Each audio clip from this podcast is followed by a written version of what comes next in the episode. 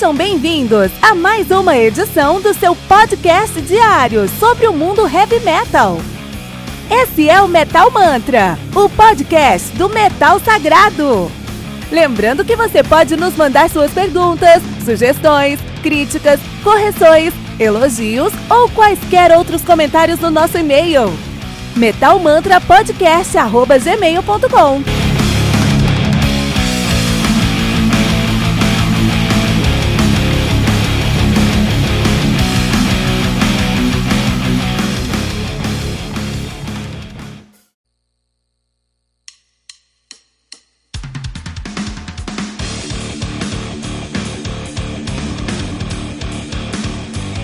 to The Lasting Line, álbum lançado no dia 22 de fevereiro de 2019 pela Frontiers Record. Álbum conta aí com 12 músicas totalizando 52 minutos de play. E o Lasting Line, que é uma banda de heavy metal hard rock, lá hard rock, desculpe-me, lá de Los Angeles, Califórnia, nativa aí desde 2012. Essa banda começou como um tributo ao Dio, já que uh, todos os membros da banda, o uh, Vinny Appice, Jimmy Bain, Jimmy Bain, Vivian Campbell e Clo uh, Claude Schnell, todos eles tocavam no uh, Last in Line, que foi o, o, segundo álbum do Dio, cara. Olha aí, eles pegaram um vocalista novo, Andrew Freeman. Andrew Freeman, que veio lá.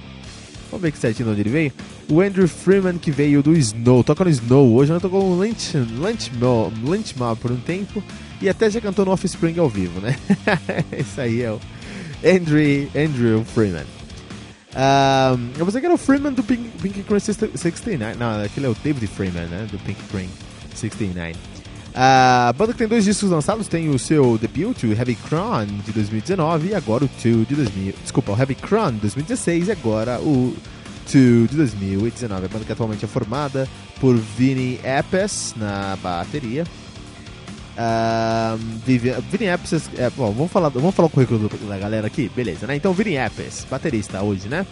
Ele toca hoje no Dance Muir, no Martyria, no Resurrection King, no Serpent's Ride, já tocou no Here and Aid, no Heaven and Hell, Kill Devil Hill, Minoru Nihara, Power Project, World War 3, no Black Sabbath e no Dio. Só isso só, tá?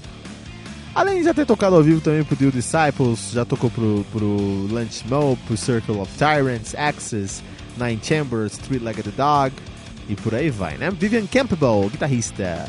Ele que atualmente é o guitarrista só, só do Death Leopard. Ele já tocou no Here Aid, River Dogs, no próprio Vivian Campbell, no Sweet Savage e no Dan Lazy, além do próprio Deal Shadow King e, olha só, White Snake. essa galera tá de sacanagem, né, meu? Tem uma galera quando. Uma galera que não sabe brincar. Tem uma galera que gosta de, de, de trazer ali um peso maior. Nós temos o Andrew Freeman, que é uh, vocalista que toca hoje no Snow, já tocou no Hurricane, no um, Lunch Mob e no Offspring, Offspring ao vivo, já falou sobre isso, né? The Offspring ao vivo. E Phil Susan no baixo hoje, ele que toca no Big Noise no Phil Susan, já tocou no Ozzy Osbourne, no Beggars and Thieves, Billy Idol, Carnival Dogs, Johnny Holiday e Steve Lukather. Olha aí, cara, esse é um, isso é um currículo não, cara, isso aí é uma reunião do heavy metal. Pega tanta gente boa assim, que tocou em tantos lugares diferentes e teoricamente você vai ter uma banda aí que já funciona automaticamente. É, assim, isso acontece aqui, né? Essa banda tá, funciona de maneira automática, mas entrosamento é imediato, mas não é pelo não é ponto negativo, na verdade é ponto positivo.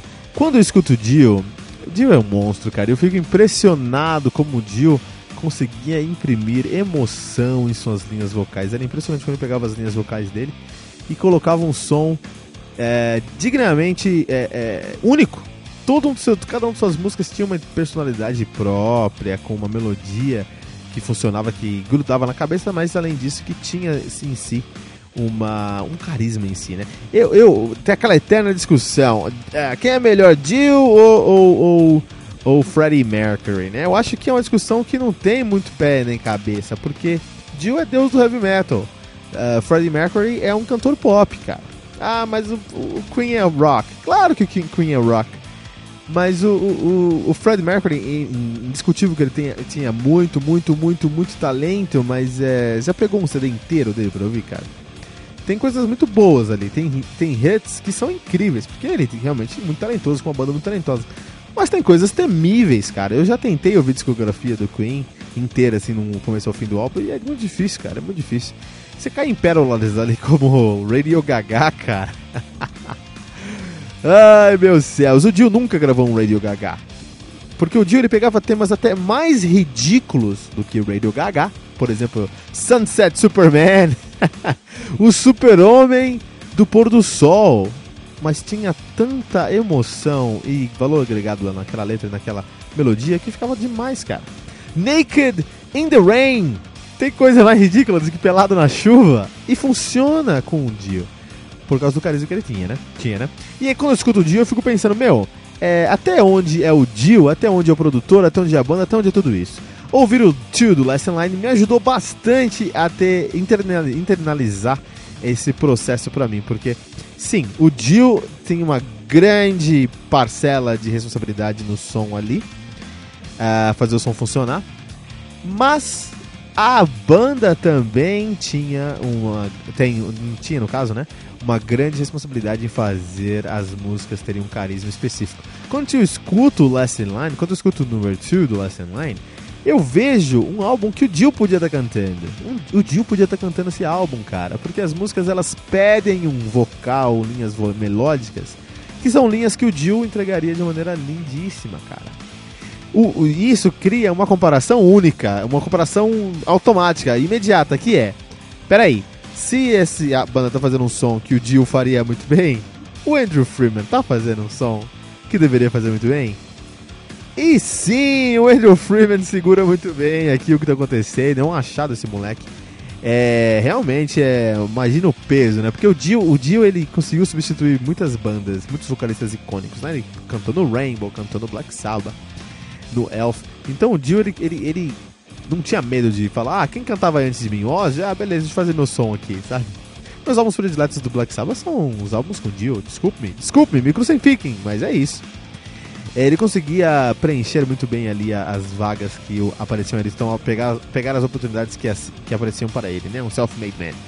O Andrew, e, e, quando acontece o contrário, quando você tem que preencher a vaga aberta pelo, pelo Dio, né? E aí o Andrew Freeman foi, matou no peito, falou: é agora que eu se consagro! E se consagrou mesmo, trouxe um álbum aí muito sólido, com linhas que remetem ao, ao, James, ao Ronnie James Dio, ao, John, ao Ronnie James Dio, linhas que remetem ao Dio clássico aí, né? Então, Last in Line Number 2, um álbum que chegou num momento muito bom, vale muito a pena ser ouvido recomendamos muitíssimo aqui no Metal Mantra.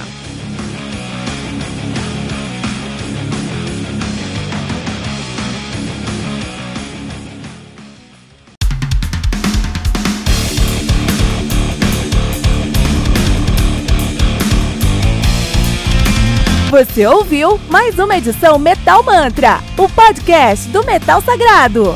Apresentação: Kilton Fernandes. Não deixe de compartilhar a palavra do metal compartilhando esse episódio, usando a hashtag Metal Mantra.